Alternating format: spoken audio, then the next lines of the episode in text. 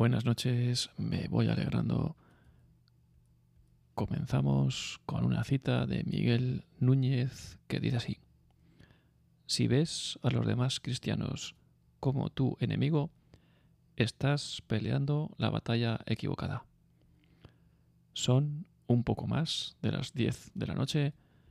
Hoy es viernes 20 de enero de 2023 y esto es Ciegos en el Mundo en su programa número 95, porque no solo nos referimos a la ceguera física o del cuerpo, porque en este programa queremos ver lo que otros no ven.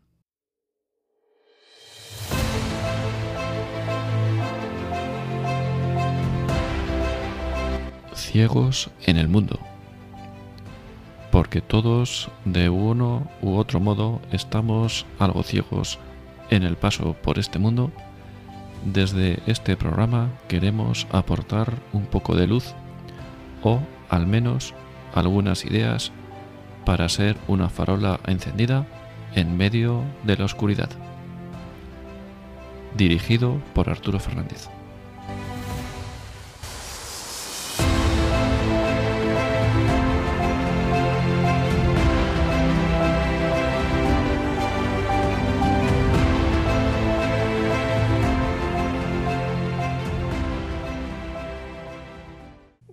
Noches a todos. Os recuerdo una vez más los medios de contacto. Podéis llamar a través, de, a través del eh, teléfono fijo 91 060 70 93. Repito, 910 60 70 93. Y hoy tenemos con nosotros como nuestro invitado al pastor Rafael. Rafael, buenas noches. Bueno, pues eh, soy el pastor Rafael Reyes y yo estoy muy encantado de estar en vuestra radio para compartir un poquito sobre la fe. Es un honor atender la invitación de Arturo de compartir un poquito sobre mi testimonio personal y sobre mi fe que un día, hace ya muchos años, año 1975, pues transformó mi vida cuando yo conocí la fe en Cristo Jesús. Contaba con 17 añitos, nací en 1958 y 17 años después, año 75 del pasado siglo, todavía estábamos eh, en el bajo el régimen de el caudillo Francisco Franco y allí en una pequeña reunión de oración conocí el poder transformador de Cristo Jesús. Bueno, pues lo dicho, encantado de contestar a vuestras preguntas y de ser entrevistado por vosotros. Un abrazo para ti, Arturo, enhorabuena por tu programa y para todos los que nos estén oyendo, ¿vale? Muchas gracias y encantados nosotros de, contar hoy contigo aquí, en alrededor de esta mesa camilla, como digo yo. Y en primer lugar, pues si te parece, para ponernos en contexto, ¿no? ¿Quién es eh, Rafael? ¿De dónde es? Un poco mm, para saber... Mm y podernos situar un poco. Muy bien. Pues mira, yo tengo eh, 65 años, voy a cumplir ahora el 24 de abril. Yo nací en el 1958 en una población de la bahía de Cádiz, puerto de Santa María. Mi padre falleció hace muy poquitos meses, Rafael, y mi madre, Milagros, eh, tiene 88 años y todavía vive. Precisamente el lunes viajamos para Jaén, perdón, viajamos para Cádiz para estar con ella una semana. Pues tengo tengo con mi esposa Lidia, estoy casado con mi esposa Lidia Medina Guerrero. Ella es pastora de, de la fe evangélica, lo mismo que yo, yo soy pastor evangélico pentecostal, pastor evangélico pentecostal, y juntos fundamos hace ya algún tiempo eh, algunas iglesias aquí en Jaén y, provincia. Eh, nos llegamos aquí en el 1993. En principio yo le dije a nuestro supervisor, nuestro obispo, para que lo, para que lo podáis entender, y me comprometí para dos años, pero ya han pasado 30 años que estoy viviendo aquí en Jaén. Tengo tres hijos, uno con 40 años, otro con 37 y otro con 27 años. Tengo de mi hijo el mayor, David, tengo tres nietos, perdón, cuatro nietos. Eh, David, el mayor de mis nietos, Lucía, la segunda, Rubén, el tercero, y Lidia, eh, el cuarto. No sé si alguna vez nos iremos de aquí de Jaén, porque mm, nuestra vida no nos corresponde a nosotros.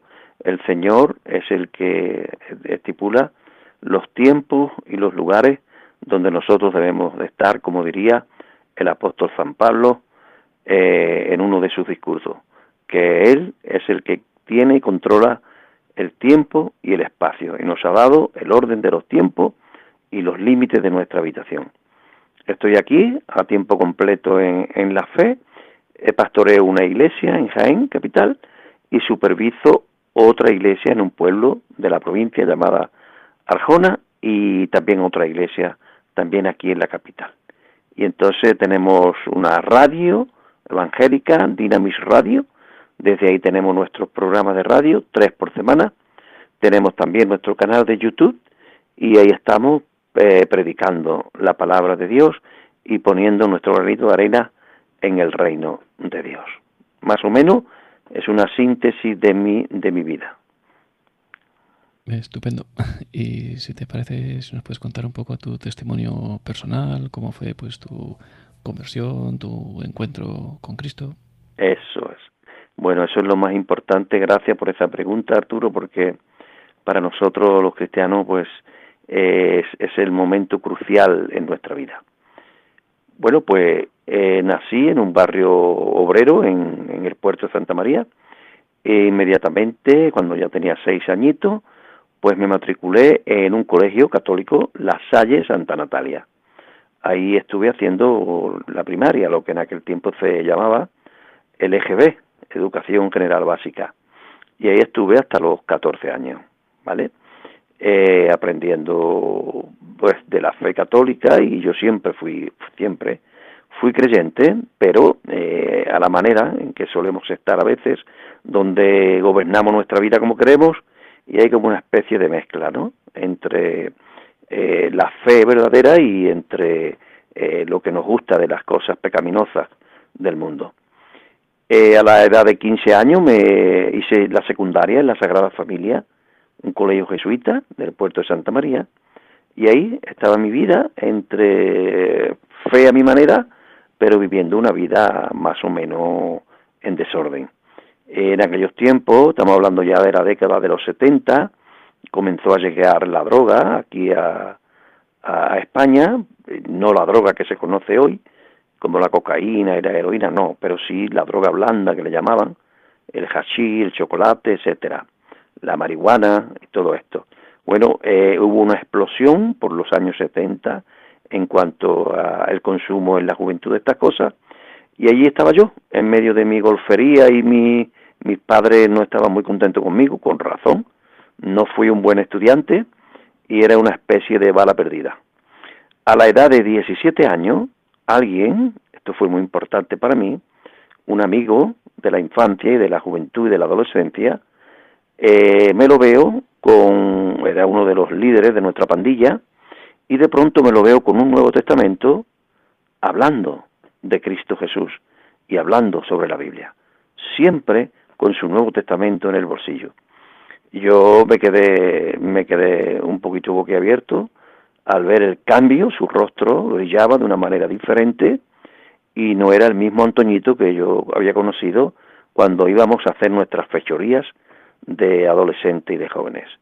Y empezó a hablarme del encuentro que había tenido con Cristo Jesús en la iglesia evangélica que recién estaba empezando a formarse en el puerto de Santa María, provincia de Cádiz.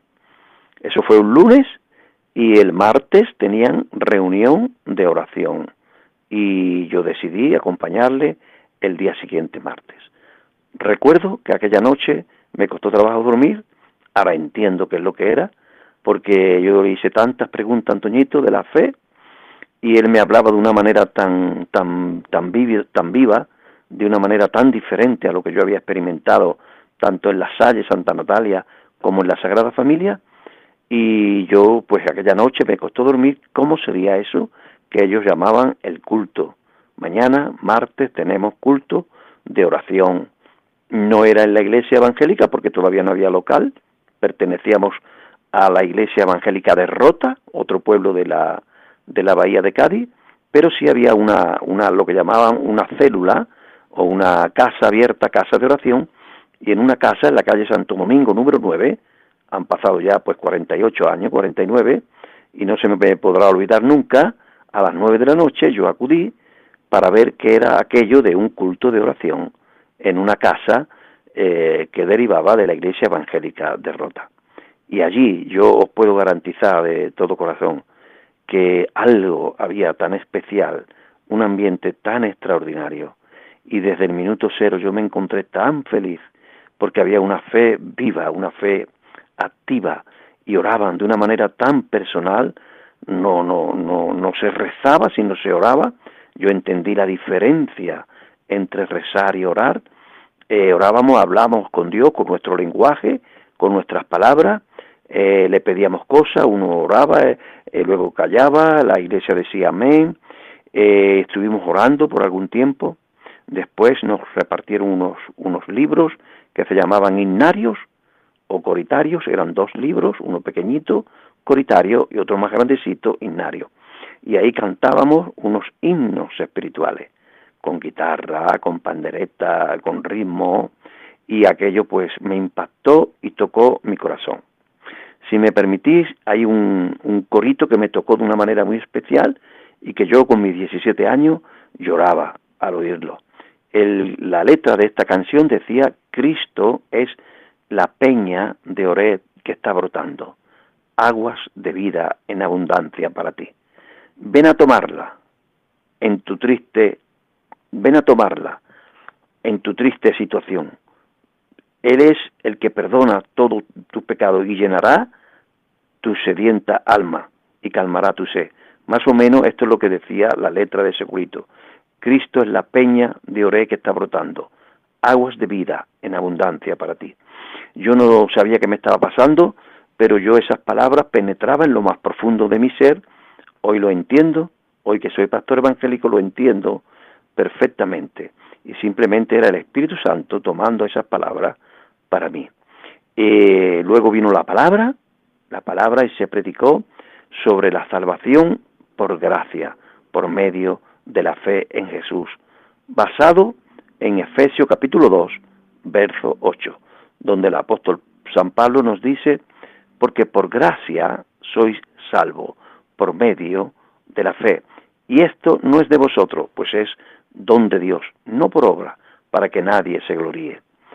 Eh, me explicaron que el nuevo nacimiento se recibe por fe en lo que Jesús hizo por mí en la cruz del Calvario y que la salvación es un regalo gratuito de Dios hacia los hombres, que si se hace de verdad, entonces genera un cambio de vida y genera obras que le agradan a Dios. Entendimos que el Evangelio se recibe por fe y que luego produce obras, obras que a Dios le agrada. Al final del mensaje, el predicador eh, dijo que si alguno quería recibir a Jesús como Señor y Salvador, podían levantar la mano y, podrían orar por, por, esa persona. Yo levanté mi mano a mis 17 años, acepté a Jesús como el Señor de mi vida y desde entonces he tenido mis más, mis menos, mi caída, mi levantada, pero mi vida fue transformándose poquito a poco. Mis padres, mis hermanos, mis amigos notaron el cambio. Y ahí, poquito a poco, fui creciendo en las cosas de Dios, cuando ya llevaba como un año asistiendo a la iglesia, me bautizaron por inmersión, como enseña la palabra de Dios. Jesús se bautizó por inmersión a la edad de 30 años y yo me bauticé con 18 años por inmersión en el nombre del Padre, del Hijo y del Espíritu Santo. ¿Qué es por inmersión? Nos vamos a un río o nos vamos a un bautisterio y allí pues el pastor nos, nos sumerge en el agua y nos levanta bautizándonos en el nombre del Padre, del Hijo y del Espíritu Santo. Después, pues recibí una experiencia que es lo que la Biblia llama el bautismo en el Espíritu Santo. ¿Qué es el bautismo en el Espíritu Santo? Bueno, pues Juan Bautista, San Juan Bautista, nos enseñó y nos dijo en su sermón de Mateo capítulo 3 yo os bautizo con agua, pero en medio de vosotros hay uno, el cual os bautizará en Espíritu Santo y fuego. Eso se cumplió eh, por primera vez en la historia, el día de Pentecostés, pero eh, nos enseñaron, como dice el apóstol San Pedro en su sermón, en el libro de los Hechos, esto que veis es el, el cumplimiento de la promesa del Espíritu Santo, la cual eh, Dios nos prometió en el profeta Joel. Y esto es para vosotros y para vuestros hijos y para todos los que creyeren en el Señor. Me enseñaron que el bautismo en el Espíritu Santo es una experiencia con el Espíritu Santo y que se manifestaría cuando uno es llenado del Espíritu Santo con el don de lengua, de hablar en lengua. Y así yo recibí esa experiencia un tiempo después de mi encuentro con Jesús como Señor y Salvador de mi vida. Yo sentí desde el primer momento que yo quería servir al Señor y a lo largo de los años me fui preparando hasta que por fin me ungieron como pastor, ¿vale? Comencé a predicar, soy predicador del Evangelio, comencé a predicar en el año 1980 y pues hace 43 años que ando predicando el Evangelio. Amo profundamente la presencia de Dios y amo profundamente la palabra de Dios. Conozco la Biblia después de tantísimos años eh, predicando y aprendiendo en ella. Amo profundamente los libros eh, de las Sagradas Escrituras y mi vida consiste en, predicar, enseñar y ayudar a la gente que quieren andar en la fe. Genial.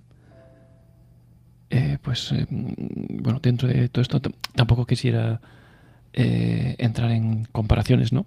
que como se suele decir, las comparaciones son un poco de esas. Eh, pero bueno, a veces pues las referencias que tenemos pues son las que de cosas que conocemos, ¿no? Eh, no sé si a lo mejor puede ser interesante para profanos, para gente que no, pues a lo mejor más adelante en el podcast o no sabemos quién puede estar escuchando esto, ¿no? En algún momento, pues sí, sí podríamos a lo mejor decir brevemente, pues, eh, por definirnos, ¿no? ¿Quién, quiénes son eh, o quiénes somos, ¿no? Los cristianos y en concreto, pues, eh, qué caracteriza, pues, a los evangélicos. Pues mira, te voy a decir lo que sería un poquito la piedra angular de la fe evangélica, ¿vale? la fe evangélica, el fundamento principal es que para nosotros la máxima autoridad espiritual en la tierra es la palabra de Dios escrita, la Biblia. Y todo lo que se hable, todo lo que se predique, todo lo que se crea, debe de estar sujeto a la palabra escrita de Dios. Para nosotros los evangélicos, ninguna autoridad espiritual, ningún ministerio, ningún pastor, ningún apóstol, ningún profeta, ningún evangelista puede estar ni él ni sus enseñanzas por encima de la palabra escrita de Dios. Debajo de la palabra de Dios, todo lo que quiera. Por ejemplo, si yo predico en mi iglesia un domingo y digo cualquier cosa en contra de la palabra escrita de Dios, que es lo único fiable para nosotros los evangélicos, lo único fiable 100% es la palabra escrita de Dios. ¿Y, en, qué basamos este fundamento de nuestra fe? Pues en la expresión del apóstol San Pablo, que dijo, si se levantase alguno, o aún incluso que viniera un ángel del cielo, y os predicara otro evangelio del que está escrito, sea señalado como anatema. Anatema significa señalado con el dedo como algo que está fuera del orden de Dios. Ese sería el fundamento de la fe evangélica. Y de ahí, sobre ese fundamento, pues baja todo lo demás. Entonces, cualquier cosa, cualquier información, cualquier dogma, cualquier acentuación de cualquier doctrina, no puede hacer la más mínima violencia a la palabra escrita de Dios. ¿Tenemos autoridades ministeriales? Por supuesto. ¿Tenemos autoridades pastorales? Por supuesto. ¿Tenemos libros y escritos de grandes pentadores y de grandes hombres? Por supuesto. Eh, ¿Tenemos programas de radio, grandes oradores? Por supuestísimo. Pero todo se hace debajo de la autoridad eh, que significa la palabra escrita de Dios, lo que entendemos que es la Santa Biblia. Esa es la principal, el, principal fundamento de nuestra fe. Y como énfasis secundario, eh, la salvación por gracia es muy importante para nosotros, porque es lo que produce esperanza en el corazón de la gente. El mensaje que predicamos es esencialmente es este. Dios es amor, Dios es justo, pero Dios te ama. Número dos, el hombre se encuentra separado de Dios por causa del pecado. Pablo diría en Romano 3:23, por cuanto todos pecaron y están destituidos de la gloria de Dios. ¿Cuántos pecaron? Todos. Todos y todas hemos pecado. Y el pecado ha hecho una barrera entre Dios y los hombres. Pero ahí donde está el mensaje crucial de nosotros los evangélicos, que está fundamentado en Evangelio de San Juan capítulo 3, verso 16, pero de tal manera amó Dios al mundo, que ha enviado a su Hijo unigénito para morir en una cruz. Y el Señor, el, el Padre, cargó en él el pecado de toda la humanidad. Y él, después de cargar en sí mismo el pecado y la culpabilidad de toda la humanidad, lo llevó a una cruz, al monte Gólgota, al monte Calvario. Y allí triunfó sobre la muerte, matando con su propia muerte a la muerte y pagando la deuda que todo ser humano teníamos contraído con Dios Padre por causa de nuestros pecados. Él, Jesús, y solo Jesús pagó el pago debido para nuestra salvación por gracia y por fe en Jesús. ¿Qué es la gracia? La gracia es el don y el regalo de Dios inmerecido. Cuando se le predica esto a una persona por primera vez en su vida y acepta ese plan de Dios y acepta a Jesús como su Salvador, entonces se manifiesta en él lo que nosotros los evangélicos llamamos el nuevo nacimiento. Juan capítulo 1 dice que eh, aquella luz verdadera que alumbra a todo hombre venía a este mundo. Y está hablando San Juan Bautista de Jesús. No, yo no soy la luz, decía Juan, sino que aquella luz verdadera, Cristo Jesús, que alumbra a todo hombre, venía a este mundo. En el mundo estaba, y el mundo por él fue hecho. Pero el mundo no le conoció. A los suyos vino, al pueblo judío, y los suyos no le recibieron. Más, Evangelio de Juan capítulo 1, verso 12, a todos los que le recibieron les dio el regalo y la potestad de ser engendrados como hijos genéticos de Dios, los cuales no son engendrados de voluntad de carne ni de voluntad de varón, sino de Dios.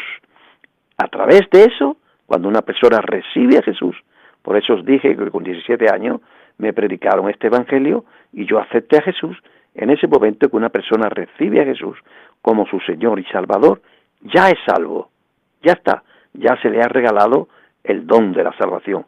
Lo que pasa es que eso produce un nuevo nacimiento y produce una transformación progresiva, donde nuestra vida va cambiando para bien. Los pecados antiguos van desapareciendo y va apareciendo una santidad y un fruto del Espíritu Santo. Pero eso es como una consecuencia de nuestra salvación. O sea, no somos salvos por las cosas que hacemos, sino somos salvos por la gracia de Dios en nosotros y eso hace que cambiemos de vida y, comencemos a dar fruto apacible delante de Dios. Más o menos este es el fundamento de la fe evangélica. No sé si se entendió y no sé si tenéis alguna preguntita. Sí, sí, perfectamente. Yo creo que yo creo que perfectamente. Eh, pero de todas formas, pues también también tenéis muchas actividades, ¿no? Muchos grupos, eh, asociaciones. Eh, además tenemos, pues, como cristianos que somos todos, tenemos muchas cosas en común, como pues, la defensa de la vida, mm. eutanasia y demás. Estamos ahí mm. intentando, bueno, además que están las cosas muy revueltas ¿no? últimamente en, la sociedad, es un poco un remar un poco ahí contra sociedad. ahí tenemos muchos frentes abiertos y, y vosotros mm. también tenéis mucha actividad en, todo esto.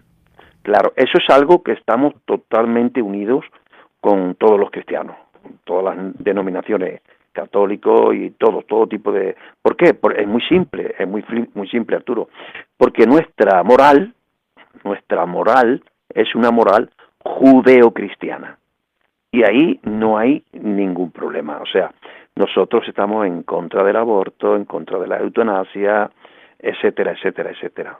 Para nosotros la vida comienza en el mismísimo instante, en el minuto cero, el minuto uno, perdón, donde el padre engendra y la madre concibe, ahí, en ese mismísimo instante, eh, comienza el ser humano a existir. Eh, ¿Cuál es el fundamento bíblico? Nosotros siempre procuramos ir y presentar el fundamento bíblico. Bueno, el libro de los Salmos dice, el salmista dice, mi embrión vieron tus ojos y cuando yo estaba en las entrañas de mi madre, ya tú me, me, formaste. Y empezaste a escribir todas las cosas que luego se harían a lo largo de mi vida. Mi embrión vieron tus ojos. Y David dice, hablando de su pecado, eh, pues, pues, soy pecador aún desde el vientre de mi madre, o sea, hablando de lo que llamamos y llamáis el pecado original, y, con esos fundamentos bíblicos entendemos que el embrión es un ser, es un ser humano simplemente que está en periodo de gestación. Y para nosotros es triste y es, es, es muy serio, muy duro, pero mm, abortar es asesinar a un ser humano, ¿vale? Es algo serio, muy, muy fuerte y estamos totalmente en contra. Ya te digo que la moral, la moral evangélica es idéntica, idéntica a la moral católica pues la hemos heredado, gracias a Dios, de los judíos en el Antiguo Testamento y de los y de Cristo Jesús y los apóstoles, los doce apóstoles del Cordero, en el Nuevo Testamento. La moral nuestra es judeo-cristiana. Y sí, llevas toda la razón, amigo Arturo, que las cosas están feas, están muy feas, muy feas, muy feas. Acabo de recibir un mensaje de que están intentando ordenar la, educación sexual a los niños de tres años. Y está, hay por ahí una circular, yo la he compartido con mucha gente, para que firmemos para intentar detener eh, eso, que se convierta eso en ley. Imagínase el disparate, eh, niños y niñas con tres añitos, dándole formación sexual para que comience a tener eh, alguna especie de actividad sexual. Fíjense que qué barbaridad. El enemigo de las almas está tomando control de, de, la, de las autoridades políticas porque ellos aman el destrozo, el enemigo no viene sino para robar, matar y destruir y ellos quieren a toda costa a nuestros niños porque es, es la, la etapa inocente, representan la inocencia total y quieren llegar ahí en su depravación. El Señor los reprenda todo. Pero bueno, los evangélicos nos, nos consolamos de alguna manera diciendo que son señales de que el fin se acerca y de que ese Dios que envió un día a su Hijo eh, como Mesías sufriente, vendrá otra vez. Jesús será enviado otra vez a la tierra, pero ya como rey, con, como dice la palabra, con vara de hierro, para imponer la verdadera justicia en la tierra. Y estamos deseando que eso ocurra y bueno, de alguna manera el desenfreno y la inmoralidad que hay está diciendo que esto no aguanta más y que nuestro rey viene. ¿Vale? Sí, eso es. Yo creo que eso, efectivamente eh, estamos convirtiéndonos otra vez en otro Sodoma y Gomorra y, la segunda venida yo creo que tiene que estar ya a la vuelta de la esquina. Eso es. efectivamente. Y mm. Yo creo que también una característica interesante es que tenéis una grandísima formación y un gran conocimiento de las Sagradas Escrituras, ¿no? Tenéis mm. una formación específica, entiendo, intensa. Muy intensa. Nosotros eh, amamos, eh, amamos eh, vamos, válgame la expresión, ¿no? Desesperadamente la palabra de Dios, la Biblia. Lo primero que ponen en nuestras manos es la Biblia. Y yo me acuerdo, yo me acuerdo, fíjate una anécdota que os va a gustar. Año 75, yo conozco al Señor y lo primero que me dicen mis, pastores, mis, mis, líderes, mis referentes, que, que bueno, que en aquellos años pues solamente eh, había una, una librería donde podíamos comprar Biblia en ciertos lugares, en fin, lo típico, ¿no? Y me dijeron que, que cuando quisiera que comprara una Biblia, nos regalaban pequeñas porciones, pero que sería bueno que yo comprara mi propia Biblia. Y me, compré mi propia Biblia blanca con el canto dorado muy preciosa y la, y la letras grandes doradas Santa Biblia. Y yo me apasioné con la Biblia y los jóvenes, imagínense que nos convertimos muchos jóvenes en el año 75, 18, 19, 17 años, imagínate. Y nos íbamos con la Biblia debajo del brazo al parque del pueblo, de la ciudad, al Parque Calderón, en, aquellos años se estilaba pues irse al parque a los domingos a pasear, ¿no? Y nosotros nos íbamos a pasear con nuestra Biblia debajo del brazo. Y la gente decía, no, no sabemos qué pasa en el parque que hay un montón de jóvenes con Biblia debajo del brazo.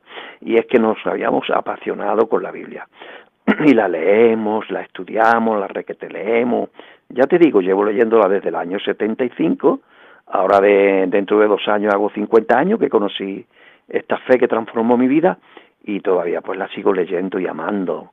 Y la verdad es que la conocemos la conocemos muy bien. Nos gusta conocer la palabra de Dios.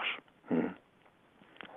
sí y esto me resulta muy interesante esto que has dicho que en el año pues, 75 y alrededores que muchos eh, jóvenes no pues tenían ese interés esa mm. inquietud no por pues, pues, temas pues espirituales no por así decirlo no mm. sé, hoy en día, ¿cómo ves la sociedad? ¿Crees que los jóvenes pues tienen este compromiso o esta, estas ganas de, buscar, por lo menos de, buscar esa trascendencia? hoy en día mm. no, los jóvenes no quieren responsabilidades o cómo ves el tema de las vocaciones hoy en día en, en gente mm. Pues sí, la verdad es que sí, pero todavía, todavía hay esperanza y y en nuestras iglesias hay jóvenes, ¿eh? hay jóvenes, eh, yo bautizo mucha gente, con también vienen gente mayores, y, y sí, sí hay una perversión muy fuerte. Apuntaste muy bien que los últimos tiempos en los cuales estamos viviendo pues son parecidos a los días de Sodoma y Gomorra y también a los días de Noé. Y esas dos civilizaciones se caracterizaban por el consumismo, por la violencia y por la inmoralidad. Y eso es lo que hay hoy. Hay violencia, hay consumismo y hay mucha, mucha, mucha inmoralidad. El pueblo entero de Sodoma y Gomorra salió para, para hacer violación a los dos ángeles que fueron mandados a la casa de Lot, ángeles con forma humana, de varón, y todo el pueblo estaba allí deseando y aplaudiendo ese escarnio que querían hacer y se, ustedes saben el milagro que ocurrió que quedaron ciegos y, lo tuvo que salir huyendo de Sodoma y Gomorra y Dios mandó ese, esa destrucción total. ¿Por qué? Porque ya hay un tiempo donde se colma la maldad y ya el corazón de Dios decide no, no, no seguir aguantando eso. Para mí, que estamos llegando ya al colmo, si no lo hemos pasado, de los días de Sodoma y Gomorra o los días de Noé. Entonces sí, los jóvenes pues andan en desenfreno, pero ¿sabe qué? Que yo tengo eh, confianza y esperanza de que todavía en el corazón de los jóvenes hay algo que no lo puede llenar nada de lo que le ofrece este mundo y ahí es donde debemos de estar la iglesia y los cristianos eh, anunciando el verdadero amor de Jesús y como me enseñaron a mí en el 75 Cristo es la peña de Oré que está brotando aguas de vida en abundancia para ti ven a tomarla en tu triste condición. Es más dulce que la miel. Entonces, eh, yo sé que los jóvenes están llenos de, de droga y, de, y tal, pero al, al final, como le dijo Jesús en Juan 3 a la samaritana, quien volviere a tomar de este agua volverá a tener sed, pero el que bebiere del agua que yo le daré no tendrá sed jamás, sino que el agua que yo le daré será en él una fuente de agua que salte para vida eterna. Jesús acudió una vez a una fiesta, eh, la fiesta de los tabernáculos, y en el último y gran día de la fiesta Jesús se puso en pie y dijo, si todavía hay alguno que tiene sed, todavía hay alguno que no, su corazón no ha sido satisfecho con las aguas de este mundo, con las fiestas de este mundo. Si hay alguien aquí que todavía tenga sed, venga a mí y beba. Y el agua que yo le daré será en él una fuente de vida que salte para vida eterna. Porque el que cree en mí, declaró Jesús, como dice la Escritura, de su interior correrán ríos de agua vida. Y eso es lo que le predicamos a los jóvenes, que si todavía tienen sed, que si todavía todo lo que han experimentado en este mundo no les sacia, porque, porque no sacia las cosas del mundo, realmente no sacia, eh, que prueben con Jesús de Nazaret. Y algunos prueban, Arturo, y algunas prueban. Y para mí como pastor no te parece, no te imaginas el, lo que yo siento en mi corazón cuando después de algunos meses de formación y demás, pues lo bajamos a las aguas del bautismo. Y yo he bautizado gente con 15, 16, 17 años, 19 años, 20 años, tenemos un bautisterio en la iglesia y cuando es verano nos vamos al río, como hizo Jesús, que fue al río Jordán, y, y la verdad es que es una experiencia única. Todavía, créanme que todavía hay esperanza para los jóvenes. La parábola dice que en la hora undécima, es una parábola, eh, fueron enviados algunos siervos y fueron eh, con gracia para forzar a la gente, entre comillas, a acudir a las fiestas del Cordero, a la venida del Rey. Entonces el Espíritu Santo sigue peleando por las almas y tenemos que seguir luchando y orando por ganar el corazón de los jóvenes. Claro que sí. Si os metéis alguna vez en mi canal de YouTube, en Pastor Rafael Reyes, pues veréis que tenemos un grupo de danza de jóvenes, de jovencitas que danzan mientras cantamos. Mi esposa Lidia dirige la alabanza y los jóvenes allí cantan y danzan cantando canciones cristianas y es hermoso verlo, ¿vale? Todavía hay esperanza, claro que sí. Vamos a seguir predicando el Evangelio del Reino. Muy importante este mensaje de, esperanza y, y, esto, ¿no? Que los jóvenes pues cojan este relevo eh, vamos a intentar abrir el micrófono pues a alguien de los que están por aquí compartiendo con nosotros por si quieren comentar algo. Oh, muy bien. A ver si podemos. Tenemos a Carmen desde Cuenca. Hola, buenas noches, Arturo y Rafael. Carmen. Hola, Carmen, buenas noches. Encantado De, conocerte y, de escuchar tu voz. Desde Cuenca me dices, ¿no? Desde Cuenca, mm. sí, sí. Muy bien. Eh, gracias por haber aceptado esta invitación y la verdad que se os podrá a los evangélicos acusar de otra cosa, pero del, conocimiento de la Biblia, ojalá muchos católicos, de los que me encuentro, mm. tuviéramos el conocimiento que tenéis vosotros de la Biblia. Mm. Pero una cosa quería que nos contaras, Rafael, ¿cómo son vuestras mm. celebraciones? Cuéntanos cómo son vuestras celebraciones. El culto, el culto que muchos gitanos dicen, el culto es lo mismo que es, lo mismo que hacéis vosotros. Muy bueno, te agradezco. Carmen, te agradezco muchísimo esa pregunta porque te explico un poquito, ¿no? Tenemos un menos cuarto, tenemos unos minutos. Mira, sucede en España, en, España sucede una circunstancia muy peculiar, que mm. es buena, pero tiene efectos secundarios. Eh, los años 60, eh, mm. unos gitanos que fueron a vendimiar a Francia conocieron la fe evangélica en el sur de Francia, ¿vale? Mm. Te estoy hablando años 60, 1965-66. Estos gitanos españoles en el sur de Francia se convirtieron por medio de un pastor evangélico del sur de Francia llamado Le Cosec y allí abrazaron la fe evangélica. Cuando terminaron de vendimiar, pues se vinieron para España y comenzaron pues a predicarle el evangelio a quién? A los gitanos que eran de su raza, ¿vale? Y en España se ha dado que el Evangelio, evangélico, la fe evangélica, ha pegado muy fuerte en el pueblo gitano. Entonces, eh, las celebraciones del culto gitano es una celebración evangélica, pero con la connotación y la idiosincrasia de los gitanos. Me explico. De sus cánticos y sus bailes. Claro, de sus es eh, está impregnado de su cultura por ejemplo. si, tú, si tú conoces unas alabanzas, si tú oyes unas alabanzas de evangélicos norteamericanos, pues va a notar que son norteamericanos. Si tú vas a escuchar unas alabanzas de, de, de, alemanes, yo conozco cristianos evangélicos alemanes, pues cantan sus alabanzas en el tipo de música que cantan los alemanes. Claro, Entonces, si, Correcto. Entonces, si tú vas, no sé si tu pregunta es porque conoces el culto gitano. Si tú vas a un culto gitano, pues es la fe evangélica, pero en el odre, en el sistema, en el contexto gitano tan peculiar. Entonces, claro, entonces mucha gente está equivocada y se piensa que ser evangélico es tener la fe de los gitanos. Para nada porque antes que surgiera este movimiento de que el Evangelio, la fe evangélica, llegó al pueblo gitano, en los años 60 ya llevábamos aquí siglos con la fe evangélica.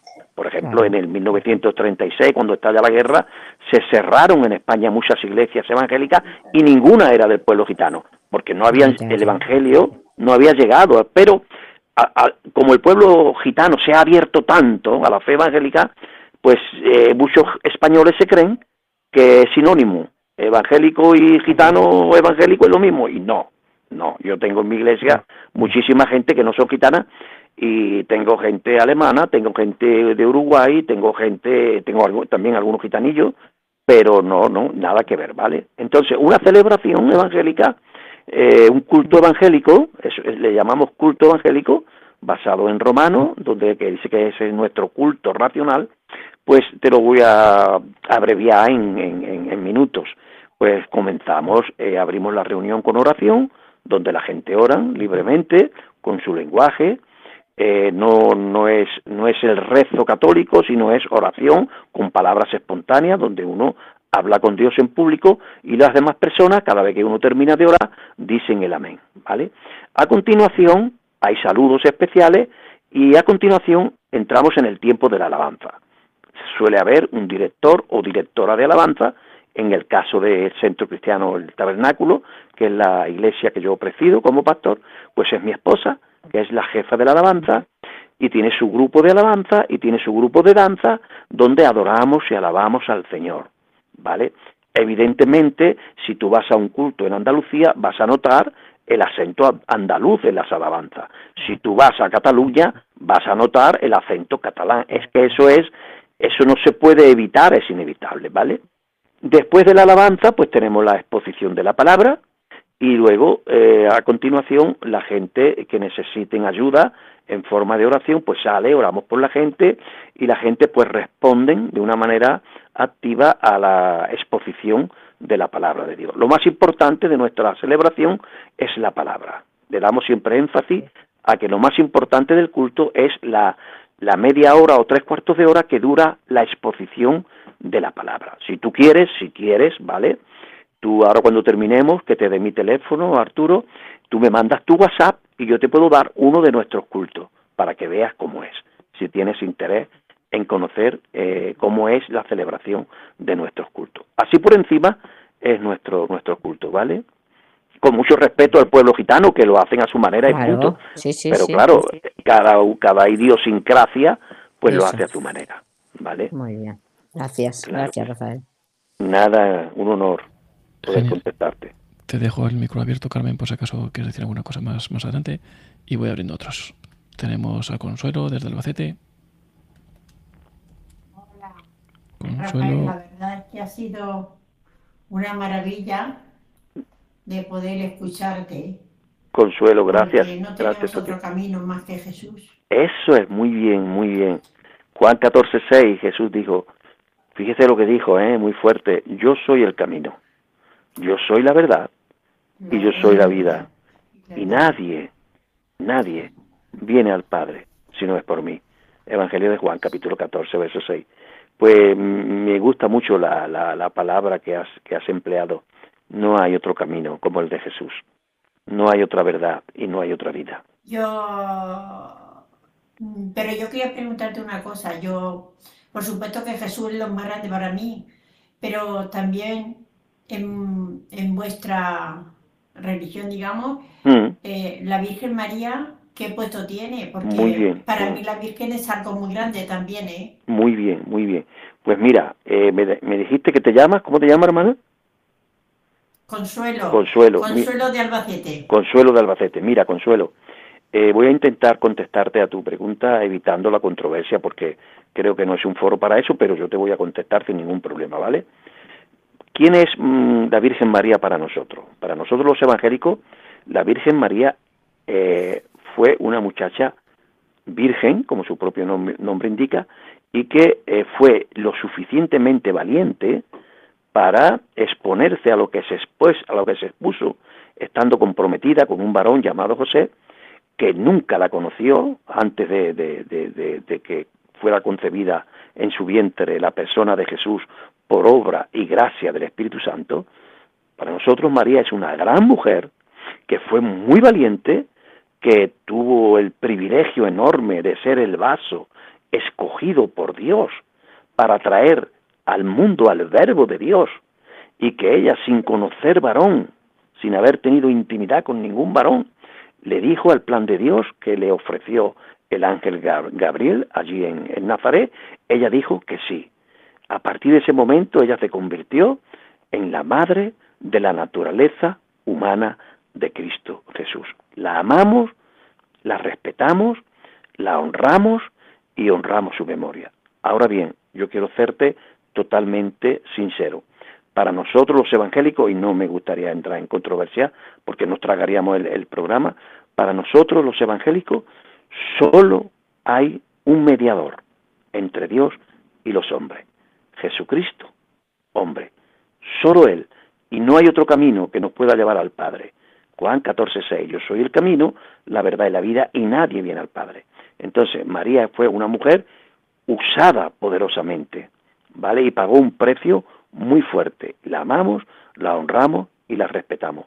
Pero nunca, nunca se convierte en un camino que nos lleve al Padre. Sí se convierte eh, en una persona referente.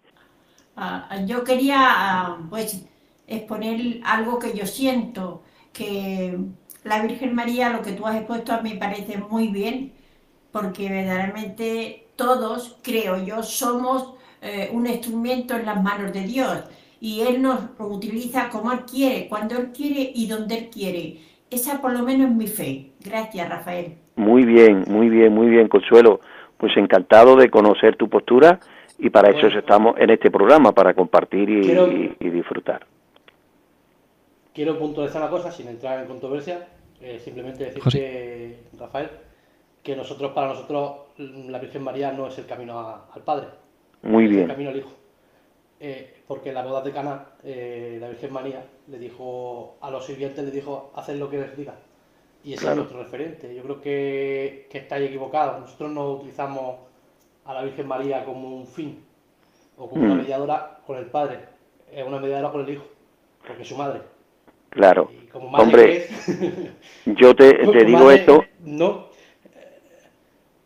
Sí, si me, si me permite, te digo esto porque él, te digo esto porque te digo esto porque es lo que me enseñaron a mí en la Salle Santa Natalia y en la Sagrada Familia, que María es corredentora. Sí, pero es que lo he más de una vez, en más de un hermano protestante, hmm. que vosotros pensáis, como, también he escuchado que tenemos muchas vírgenes, que eso tampoco es verdad, tenemos una sola virgen, que es la Virgen María, y muchas vocaciones, eso sí. Hmm. Pero bueno, bueno, yo... tiene una foto de su madre una mm. foto de su madre en muchos sitios de España.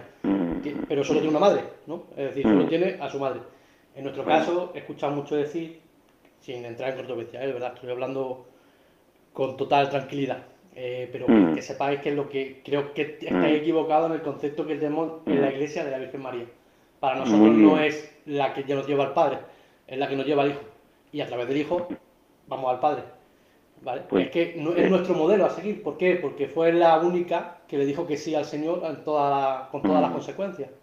Ella, como tú bien has dicho, fue muy valiente. Te he entendido perfectamente.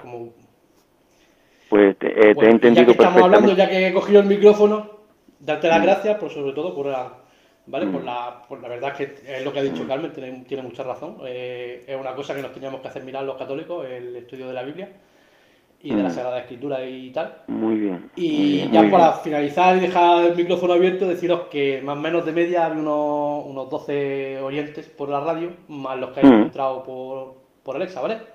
Muy bien, muy bien. Pues yo encantado de exponer mi fe evangélica con, con todos vosotros. He deseado evitar controversia.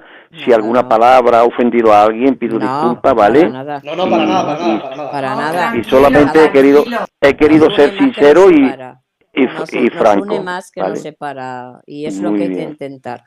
Eh, dijo Jesucristo que no, que no está conmigo, está contra mí, ¿no? Exactamente. Y dijo bien a sus discípulos porque fueron por allí predicando otros que eran, eran discípulos suyos, que no apóstoles.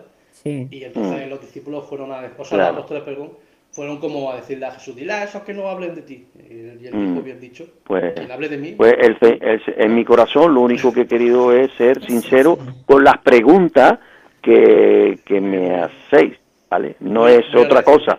No, no estoy aquí para confrontar ni para ni para medir nada, simplemente ni nosotros tampoco. expresar, expresar lo que yo soy, ¿vale? Exacto, exacto. Pero como hemos dicho que, seguimos a, la verdad, a la vida, al camino de la verdad y a la vida, que al que seguimos tenemos que decir la verdad, ¿no? Mm. Y entonces cuando algo se dice... Claro, claro, por, supuesto. No, no, que, además una confrontación, a ver, confrontación eh, depende de cómo lo entendamos, ¿no? Pero en buen plan, quiero decir, pues simplemente es poner, pues, eh, mi, mm, eso, mi punto de vista, mi tal es este y el, y el mío es este otro. Y, ya está, con total respeto. Eso, en, en, en, buen, en buen plan, como estamos, pues, eh, que es, es, enriquecedor para, para todos y enriquecedor, es muy enriquecedor. para todas, para todas partes y eso es y eso es lo, lo bonito, ¿no? Que el, poder sumar y el dialogar. Eso es, el, poder poner diferentes puntos de vista y, y la pena que nos queda corto de tiempo y, que podemos claro. eso además de contar lo que nos une pues también contar lo que nos separa con, con total muy bien. eso se llama Arturo eso se llama eso se llama madurez. Poder oír a otra persona que piense diferente sin tener que poner que no ha habido gracias a Dios ¿vale? Madurez. Ni nada. Y, ya está. exactamente. Con total respeto, Eso. Eso es madurez, eh, no solamente cristiana, sino como persona. Claro que sí, claro que sí. Claro que sí. Eso es, contar por eso hemos contado un poco más, un poco más de lo que de lo que nos une, quizá es un poco de introducción, un poco así, unas pinceladas, porque tampoco el tiempo se pasa volando y son unas pinceladas claro, que estaría, estaría genial a lo mejor en otra ocasión, pues a lo mejor poder contar también con la misma tranquilidad, pues contar las cosas que nos separan, que también, que también saben, que aunque sean menos posiblemente, son más, es más lo que nos une que lo que nos separa, mm. y poder contar de diferentes puntos de vista, mm. por diferentes formas de ver las cosas, que también es mm. súper interesante, ¿no? Muy bien, muy bien, Arturo. También, pues estoy encantado. También pienso, también pienso, perdona, también pienso, Rafael, que nos tiene que unir la oración, el amor a Cristo. Claro, no importa. El amor. No importa. El amor es, el amor es lo más grande. Claro que sí. Porque Jesús murió por todos, no por unos pocos. Muy bien. Muy bien, muy bien. Y, que, y, que, el fin final es la salvación, que estamos todos en, en la misma barca. bueno, brevemente, porque se nos va el tiempo, por si quiere comentar alguna cosa, Juanlu. Pues sí, yo respeto, bueno, soy Juanlu, de Trepona, Málaga, y respeto pues la forma de llevar cada uno su creencia, religión o la fe, ¿no? Pero yo sí he vivido algunos bautismo de, los evangélicos, como hablaba el padre Rafael, y a mí me resulta un poco raro porque em, se dice o se nos dice a, los cristianos que, que el entrar a, llegar a ser cristiano es entrar por, eh, por la pila bautismal, ¿no? Vale. Entonces ellos mm, se van a un río o a la playa y, se sumergen, ¿no? Yo eso no, mm. no lo entiendo muy bien. Que es, tan simple como que, ¿por qué? Porque me parece que la pregunta de Juanlu, que se ha expresado muy bien, estoy muy agradecido por su pregunta, es que no entendía eh, por qué eh, bajamos a un río o a una playa y no a la pila bautismal. Es simple porque Jesús lo hizo con 30 años y fue al río Jordán y allí fue bautizado por Juan eh, por, por inmersión. Y entonces nosotros creemos que Jesús es el ejemplo a seguir en todas las cosas. Respetando, respetando otras creencias que se bautizan en la pila bautismal cuando tenían 30, 40 días, como hicieron mi padre y mi madre conmigo, respetando eso. Pero si, me pregunta por qué nosotros lo hacemos de mayor y en un río, la respuesta es porque así lo hizo Jesús. Y ya está. ¿Vale? muy bien. Sí, está muy bien porque, pero de una forma muy distinta, ¿no? Mm, Totalmente distinta. Es decir, le ponéis una tónica blanca y lo sumergís en el agua, pero mm, no sé, ¿no? Y otra cosa también, porque yo es que he estado en, una iglesia evangélica y como tú sabrás, Rafael, que eres pastor, es cierto que, los hermanos evangélicos, eh, según el salario que tengan, tienen que dar un porcentaje ¿no? al pastor, ¿no? Te explico.